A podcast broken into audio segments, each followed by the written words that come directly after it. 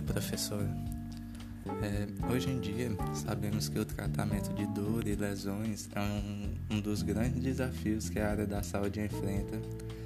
E, mas, no entanto, não é difícil perceber que nos últimos anos vem melhorando né, com, com o avanço da tecnologia. É, muito, muitas áreas da saúde vêm se adaptando à tecnologia e melhorando assim o quadro do paciente.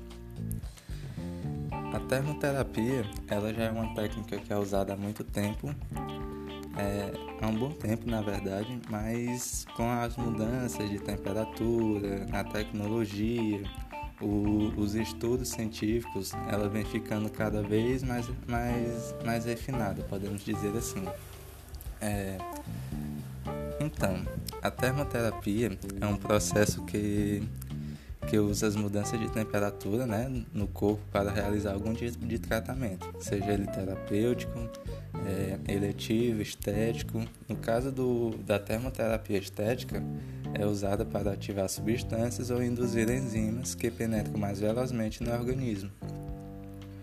É, alguns recursos terapêuticos é, são usados na reabilitação é, a fonte de calor pode ser originada de maneira elétrica, magnética, química ou mecânica, pro, proporcionando alterações metabólicas de acordo com o intuito do profissional de saúde, que vai utilizar a técnica a fim de obter alguns recursos, é, resultados específicos.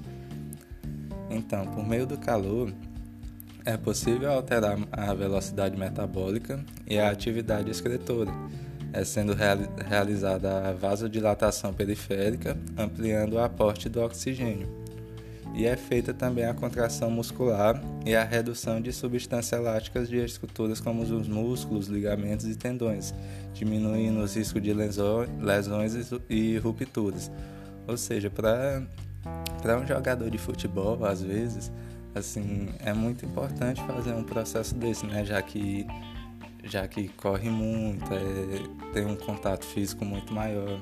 Então, essa contração muscular que é feita na termoterapia é, seria muito importante para diminuir os riscos de lesões e de, e de rupturas em jogadores de futebol.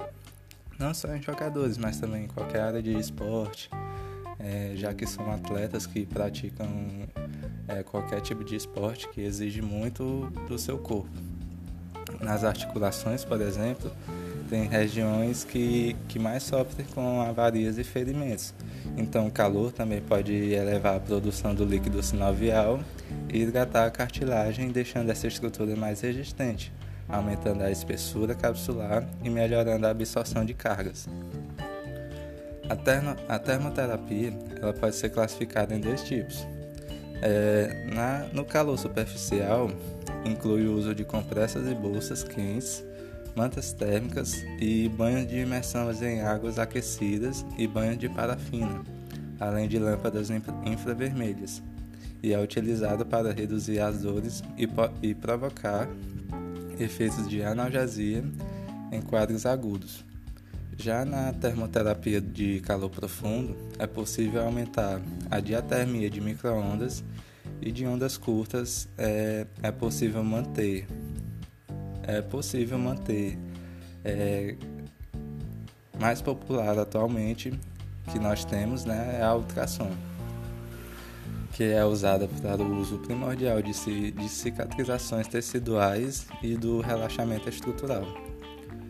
É, a termoterapia é feita de um processo padronizado que estará em consonância com o diagnóstico, o tratamento proposto e o prognóstico daquele indivíduo, uma vez que ele escolhe o, tra o tratamento e o tipo de termoterapia que vai ser aplicado, é preciso pre preparar o paciente para essa aplicação.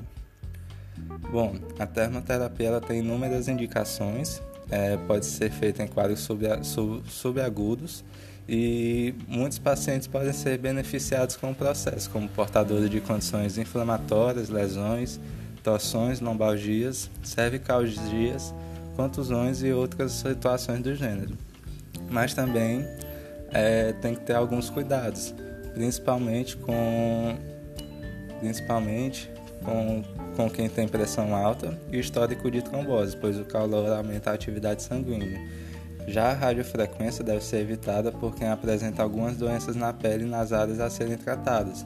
Quem faz o uso do marca-passo ou desfibrilador é, é, e qualquer implante eletrônico. Então é isso. Eu quis dar um resumo geral da termoterapia, já que meus colegas falaram um pouco na aula. Então fiz um resumo geral.